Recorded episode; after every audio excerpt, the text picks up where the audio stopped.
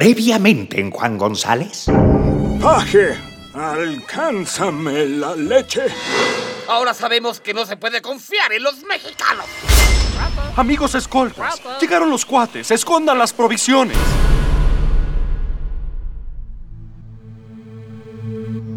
A pesar de mis graves preocupaciones a causa de la pertinaz inconsciencia de mi amigo Juan González, presentí que un hecho de vital trascendencia para SAS gestábase en el Palacio Imperial. Fue por ello que transmigré hasta la presencia del emperador Fu el Potente y su avieso ministro el doctor Félix. Hallé-los inmersos en secreto coloquio dentro del laboratorio del Ministerio de Difusión Mental y Servicios de Inteligencia adjuntos. Un grupo de guardias de élite vigilaba que la reunión llevárase a cabo en el más profundo hermetismo. Sospecho que... que algo del almuerzo me cayó mal. Haré ejecutar al chef. Guardia, tráigame un antiácido. Decía, doctor Félix. Es para mí un gran honor el que por fin su majestad se haya dignado. Qué bueno que ya habla bien, doctor. Se ve mucho mejor con sus dientes nuevos. Debería darle las gracias a Juan González. Los otros ya estaban muy amarillos. Gracias, mi potente soberano. Bien, bien, continúe. ¿Qué es lo que tanto quería mostrarme? Los huevos. ¿Eh? Pepe Cerdo, como usted bien sabe, emiten poderosas descargas de energía, mismas que los asianos hemos aprendido a usar para diversos fines. Uno de ellos es el instrumento neutralizador de las facultades mentales de mi invención, popularmente conocido como infame. Un monitor doméstico con un huevo de pecerdo en su interior que ha sido inoculado con esencia de la libertad. Por alguna razón que aún no comprendemos, el huevo altera la esencia de la libertad y genera ondas de control mental que al ser debidamente acompañadas por los infomarciales, nos permiten un control eficiente sobre las personas y, como se ha demostrado, neutralizar las facultades mentales del pueblo es el negocio más rentable del universo. Sí, sí, claro, claro, ya lo dijo Varo Magno.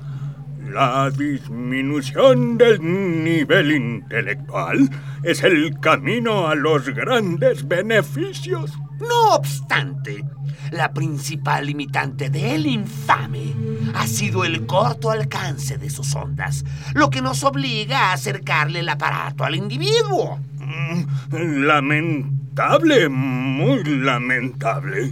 ¿Y qué pensamos hacer al respecto? Es un orgullo para mí presentarle la solución final a todo tipo de oposición. Gracias a mi infalible genio, hemos logrado crear un cinescopio plasmático de alta definición que amplifica exponencialmente las ondas de control mental. Con un histriónico ademán, el pérfido galeno descubrió de un tirón una enorme maqueta que mostraba el centro de la ciudad de Sas. La tremenda plancha del zócalo quedaba oculta bajo una descomunal pirámide de paredes reflectantes que hacía palidecer al palacio imperial situado frente a ella. Le presento el macro mega infame. No, no. Pues ahora sí que me ha decepcionado, doctor. ¿Cómo va a meter la gente en su casa algo de este tamañote?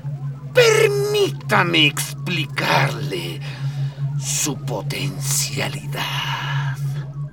Esta pirámide concentrará el poder de mil millones de infames en un solo rayo que será disparado contra la luna magenta, desde donde rebotará hacia las demás lunas bañando la superficie del planeta en ondas de control mental.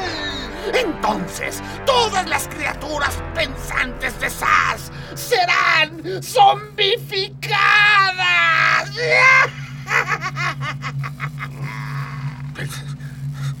Pero eso es, es, es absurdo. La venta de infames caseros me reporta enormes ganancias. Su Majestad, con el macro mega infame, eliminaremos cualquier disidencia.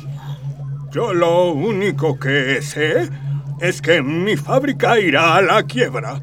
No se preocupe. Ahora en su fábrica produciremos este nuevo prototipo, la lanza infame. Proyecta un rayo de ondas de control mental concentradas que hacen que el blanco obedezca ciegamente a la primera persona que le dé órdenes. Un momento, a ver. Yo he visto esa lanza antes. Claro que la ha visto, Su Majestad. Es la que se utilizó en el atentado que frustró Juan González.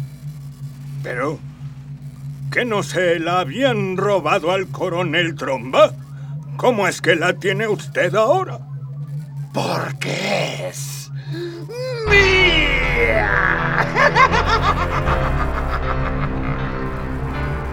¿Está diciendo que usted planeó el atentado? ¡Eso es traición! ¡Guardias! ¡Arresten a este doctor! ¡Guardias! ¿Qué les pasa? ¿Están sordos? Verá, Su Majestad. Esta lanza ya fue probada con excelentes resultados en sus guardias.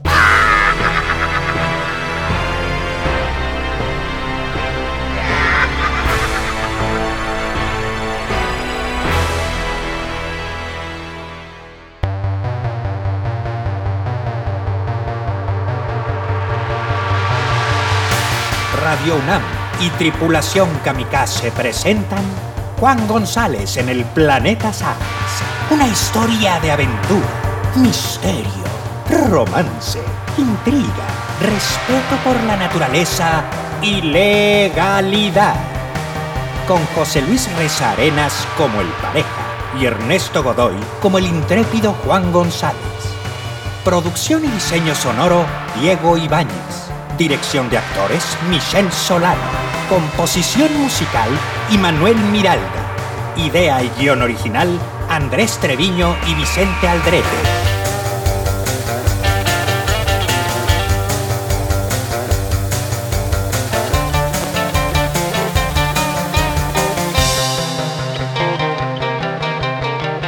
Hoy presentamos ¿De qué están hechos los mexicanos?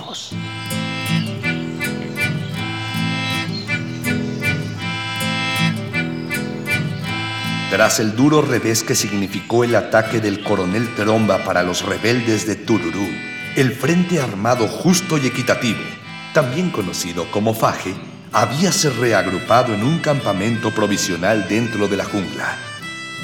Aprovechando que mi amigo yacía inconsciente en el hospital de campaña, quise ponerlo sobre aviso, pues ya en inusuales circunstancias había logrado comunicarme con él. Tras infructuosos intentos, vagué frustrado por el campamento y hallé a los miembros del Comité Central del FAGE enfrascados en acalorada discusión.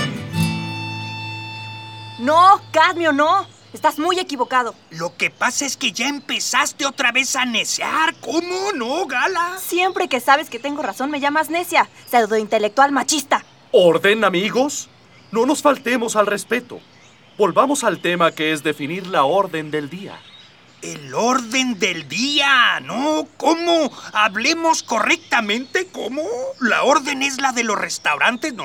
Pues sí, las dos son una lista, por eso se dice igual. Ay, qué bruta, ¿cómo? Bueno, ya. Llevamos tres días tratando de ponernos de acuerdo sobre el orden del día. La orden del día. ¡La lista! ¡La maldita lista de puntos a discutir en la reunión del Comité Central del FAGE! Ay, bueno, pero no tienes que gritar. Sí, no te enojes, ¿cómo? Amigo, compañero Tururú, ¿no es para tanto? ¿Cómo? ¿Cuáles son los puntos que ya tenemos en la lista, amiga secretaria Gala? Punto número uno. Evaluación de la victoria en el asalto a la base de lanzamiento espacial y el positivo papel de Juan González en ella. Un momento, un momento, no, ¿cómo? ¿Cómo que victoria? Fue un acto estúpido que nos desacredita, amigos compañeros. Debemos deslindarnos públicamente y decir que fue un atentado del terrorista intergaláctico Juan González. ¿Cómo? Le tienes envidia porque hizo en un día más de lo que tú has hecho en toda tu vida. No, ¿cómo? Yo, yo pasé muchos años preso a causa de mis ideales. ¿Cómo no? ¿No sabes lo que es vivir en las mazmorras inmundas? ¿Cómo? ¿Opinas sin saber? Como ahora que no conoces todos los detalles. ¿Cómo? Pues claro, porque ustedes no han terminado de contarme. Por favor, no nos exaltemos. La verdad, amiga Gala, no estamos seguros. El único que lo vio todo fue Juan González y si no despierta, nunca lo vamos a saber. Por lo menos cuéntenme lo que sí vieron. Por ejemplo, ¿cuál fue la bronca entre Juan González y Cadmio? Todo fue un malentendido por culpa de un cuate. Verás, Gala, después del escape suicida del coronel Tromba, que en paz descanse, llegamos al punto donde debíamos encontrar al amigo comandante Cadmio. Para entonces, Juan González llevaba a un cuate abrazado al hombro y se había negado a degollarlo para librarse de él. ¡Cuate! ¡Shh! Amigo escolta, siento que nos observan. Son los ojetes, Juan. No hagas caso. ¿Cuáles ojetes? Esas florecitas que tienen un ojo son hierba mala. Mira, parpadean. ¿Qué? ¿No hay ojetes en tu planeta? Aquí ya estamos tan acostumbrados que ni les hacemos caso. ¡Cuidado, Juan! ¡Un puñal! ¿Quién? ¿Dónde? ¡Mi cuate! ¡Mataste a mi cuate!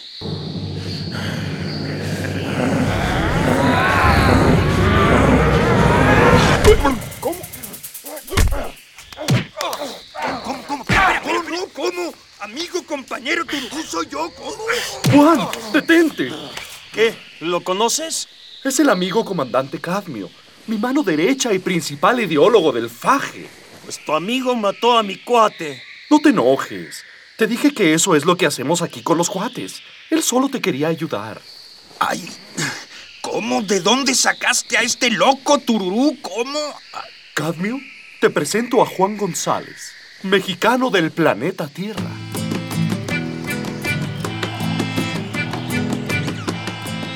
¡Ah! Estás ardido porque Juan González te partió la boca. Oh, ¿cómo? Claro que no. Objetivamente hablando, es un tipo violento e indisciplinado. ¿Cómo? Está siendo un poco injusto, Cadmio. No, no, no, amigo compañero Tururú, no. ¿Cómo? El extrasaciano no sabe seguir órdenes. ¿Cómo? Yo insistí desde el principio en que se quedara al margen de la operación y solo observara. ¿Cómo? Creo que la reacción de Juan González fue lo que todo ser socialmente sensible debe tener ante un acto de injusticia. ¿De qué están hablando? De lo que pasó en la base de lanzamiento. Estábamos en una pequeña colina desde la que dominábamos visualmente la plataforma. El campo estaba lleno de filas de exportados y la nave que los llevaría a Neta calentaba motores para despegar. Asómate, Juan. Mira las pruebas que te prometí. Atentos, atentos. Les habla la voz. ¿Qué es lo que pasa? ¿Quiénes son todas esas personas formadas? Esta es una base del imperio manejada por sicarios. Está concesionada para el transporte de exportados. Sacianos pobres vendidos al planeta Neta como mano de obra barata, donde serán explotados a cambio de puras ilusiones. ¿El planeta Neta? ¿Ese cuál es? Es un planeta vecino de SAS altamente tecnificado, militar y económicamente más poderoso que nosotros. Toda esta gente viaja huyendo del hambre en busca de mejores oportunidades, pero muchos mueren en el camino y los que llegan se enfrentan con una realidad muy distinta a la que esperaban. Y el emperador Fu lo sabe. No solo lo sabe, amigo compañero, saca una comisión de cada venta. ¿Cómo puede ser cómplice de semejante atrocidad? Tan decente que se veía. Me alegra que abras los ojos y pienses como nosotros. Vuelve a la fila, animal. Aquí no queremos buscapleitos. Ya no quiero ir. Mi familia y yo nos quedamos. ¡Que vuelvas a la fila! ¡No, déjenlo! ¡Déjenlo! ¡Papá! ¡Papá! No le peguen, por favor. ¡Mételo al tambo! No se lo lleven. Haré lo que me pidan. ¡Cerdos!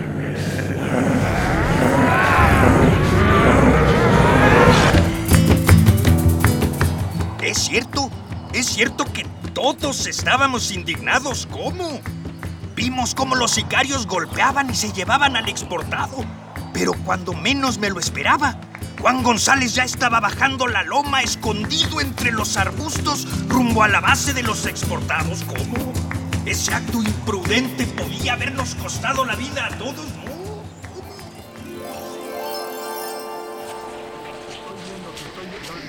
No, ¿cómo? ¿A dónde va ese loco amigo compañero Tururú? Hay que detenerlo. Lo va a echar todo a perder, ¿cómo? Espérate, Cadmio. Si salimos ahora nos descubren. Vamos a ver qué pasa. Va hacia el tambo.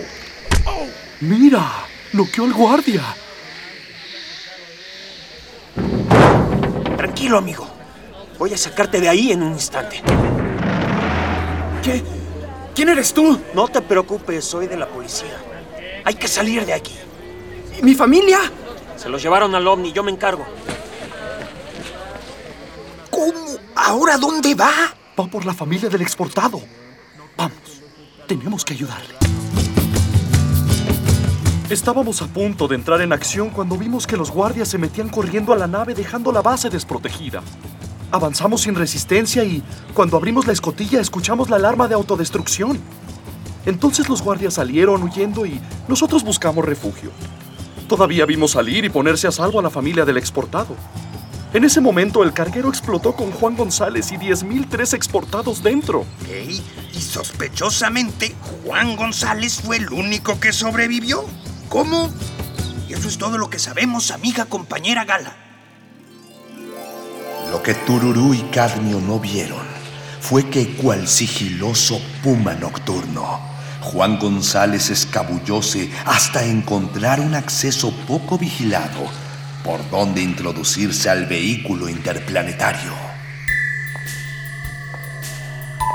Tras dos minutos de arduo reconocimiento, sus dotes detectivescas condujeronlo a una gran jaula donde un montón de gente hallábase encerrada y lista para el viaje.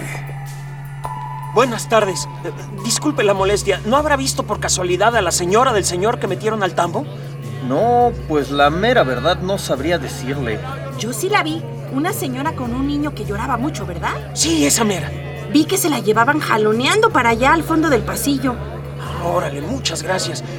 Oigan, por cierto, vamos a sabotear la base para que no despegue el ovni, así que voy a abrir las rejas para que salgan. Pero, pero... Vayan saliendo, no tardo. Siguiendo las señas que amablemente habíanle proporcionado, Juan González encaminó sus ágiles piernas hasta una escotilla, tras la cual escuchábanse lastimeros sollozos. Todo el mundo quieto. Tírense al piso. ¿Qué? ¿Nomás está usted con su hijo? Síganme. Voy a sacarlos de aquí. Su marido la espera. Mientras tanto, advertido por el alboroto, un sucio sicario habíase allegado hasta la jaula de los exportados. ¡Cállense, mugrosos! ¿Qué está pasando aquí? ¿Quién abrió las rejas? Ese alienígena que va por allá con la señora y el niño. Dice que va a sabotear la nave. ¡Dispárale rápido que se te pela! A ver tú, no te muevas. Arriba las manos. Siga corriendo, señora. No pare.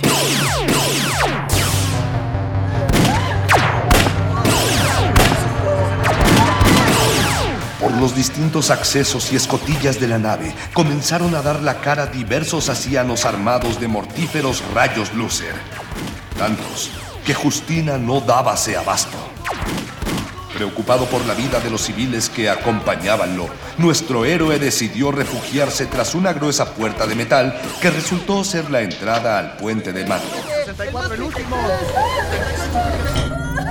Cálmese, señora. Todo está bajo control. Hágase para atrás, señora. Voy a romper el parabrisas. ¡Vamos! ¡Nos la fúrica mujer arremetió contra su benefactor, empuñando su bolso cual medieval mazo. Nuestro ágil héroe evadiólo fácilmente. Pero la improvisada arma impactó en los controles de la espacial embarcación. Esta es la voz de la autodestrucción. Has apretado el gran botón rojo. Esta nave estallará en 200, 190. ¡Esto va a estallar! ¡Tenemos que salir de aquí! 198, 190 y Cual cauto tlacuache, Juan González aventuróse a abrir la escotilla. Vio que los sicarios huían despavoridos y siguiólos hacia la salida. A medio camino, topóse con la celda de los exportados, donde todos estaban como habíamos dejado. Adelántese, señora. Ahora los alcanzo. No me tarde. ¿Qué pasó? Ándale, muévanse. ¿Qué no oyen a la señorita? ¡Esto va a volar! Es que ya pagamos por el viaje y pues queremos ir al planeta neta. ¿Qué? ¿Ustedes pagaron por el viaje? ¡Claro! ¿Y un resto? ¿O qué? ¿Creías que nos llevaban de buena onda? Sí, no queremos que sabotee la nave. Ya sáquese, aquí no queremos alienígenas. Una botella lanzada por anónima mano impactó la frente de mi azorado amigo, haciéndole brotar oscura sangre de la ceja. Viendo la envalentonada turba que su solícito paladín daba un paso atrás, avanzó amenazante. Percibiendo la inminencia del linchamiento, nuestro héroe optó por una estratégica retirada y así comenzó una frenética corretiza por el interior del ovni de carga. Pendiente de la cuenta regresiva, Juan González huía buscando un refugio ante la próxima explosión.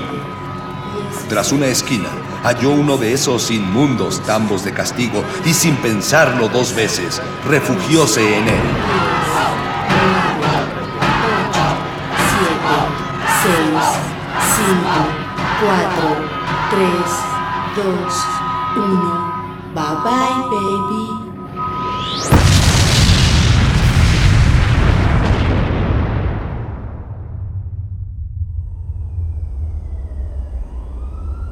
Era una noche fría de la cuesta de enero.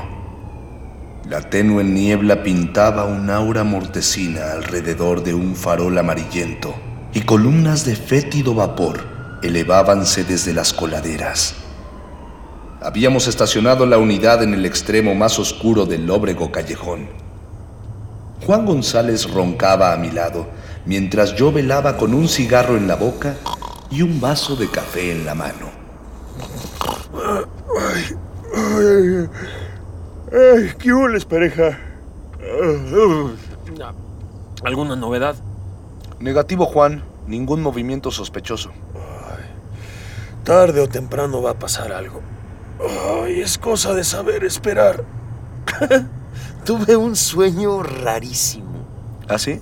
Ey, ey, soñé que íbamos persiguiendo a estos hijos de la bodega cuando unos extraterrestres me secuestraban y me llevaban a un planeta extraño. ¡Cuate! ¿Qué fue eso? ¿Qué hace ese cuate en el asiento trasero? No lo sé, Juan. Este es tu sueño, no el mío. ¿Mi sueño? O sea, que sigo en el planeta SAS. Sí, Juan. Y yo desde hace rato ando vagando de aquí para allá como alma en pena. ¡Cuate! ¿Qué? ¿Estás muerto? No lo sé. ¿Recuerdas el accidente? Desde entonces no he sabido qué pasó con mi cuerpo. Hay un recado muy importante que Gala no te ha dado. Debes preguntarle lo que le dijo Lánguida. Es algo sobre mí y una tal pitonisa. También tenía que avisarte sobre el doctor Félix.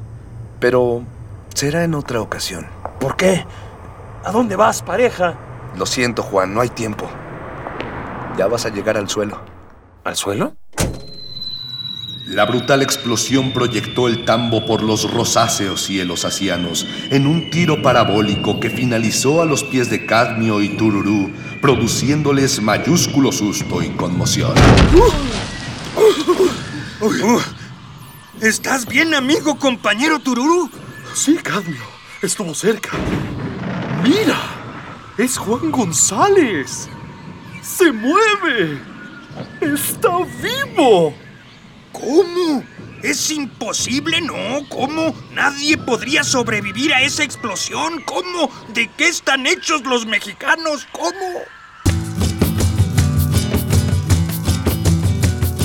Juan, ¿estás bien? ¿Qué ha pasado? Cuando Juan González despertó, encontróse en el hospital de campaña del Faje, donde acudieron Tururú y Gala para saludarlo. Fue hasta entonces que contóles con calma cómo había llegado al planeta SAS. ¿Qué pasó? Presintiendo que algo ocurría en la imperial sede, encaminéme preocupado hacia allá. Poco antes de llegar, descubrí que el manco coronel Tromba había sobrevivido al clavado y chorreaba deseos de venganza. Tras un penoso viaje, arribaba a las puertas del palacio en compañía de un asistente. Estúpidos rebeldes. Seguro pensarán que estoy muerto. No puedo hacer mi trabajo con las manos atadas. No entiendo que le ven ese maldito alienígena que todos se encaprichan con él. La princesa le aguanta hasta que le pegue. El emperador lo nombra su jefe de seguridad. Luego se escapa y cuando estoy a punto de capturarlo, el príncipe se pone histérico y no tengo más remedio que dejarme humillar por el bien de la familia imperial. ¿Crees que eso es justo? No, señor. ¿Estás llamando injustos a los descendientes de Varo Magno? ¿A tu emperador? No, señor.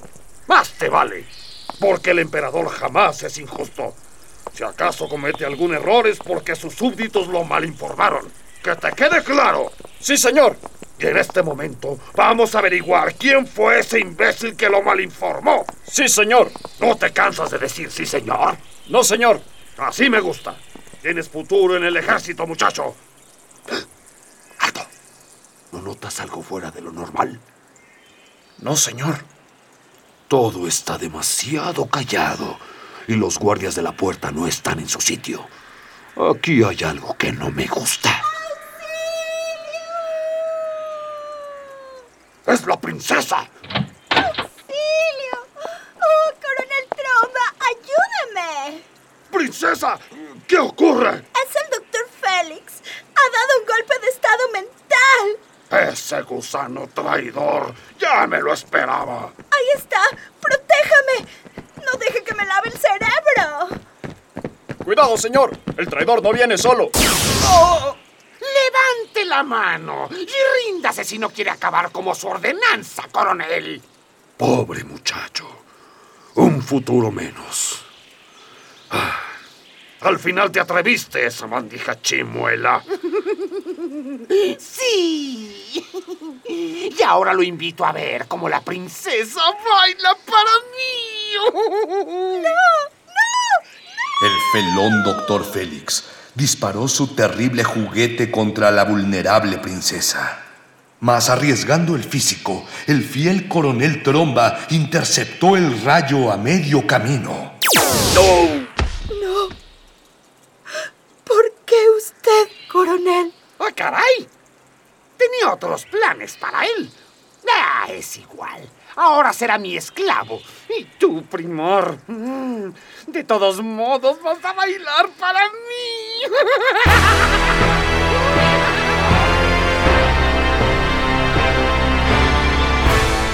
¿Consumará el Dr. Fénix sus planes de control mental sobre el planeta SAS? ¿Se acordará Juan González de preguntarle a Gala sobre la pitonisa? ¿De qué están hechos los mexicanos? No se pierdan las respuestas a estas y otras interesantes cuestiones en nuestro próximo episodio.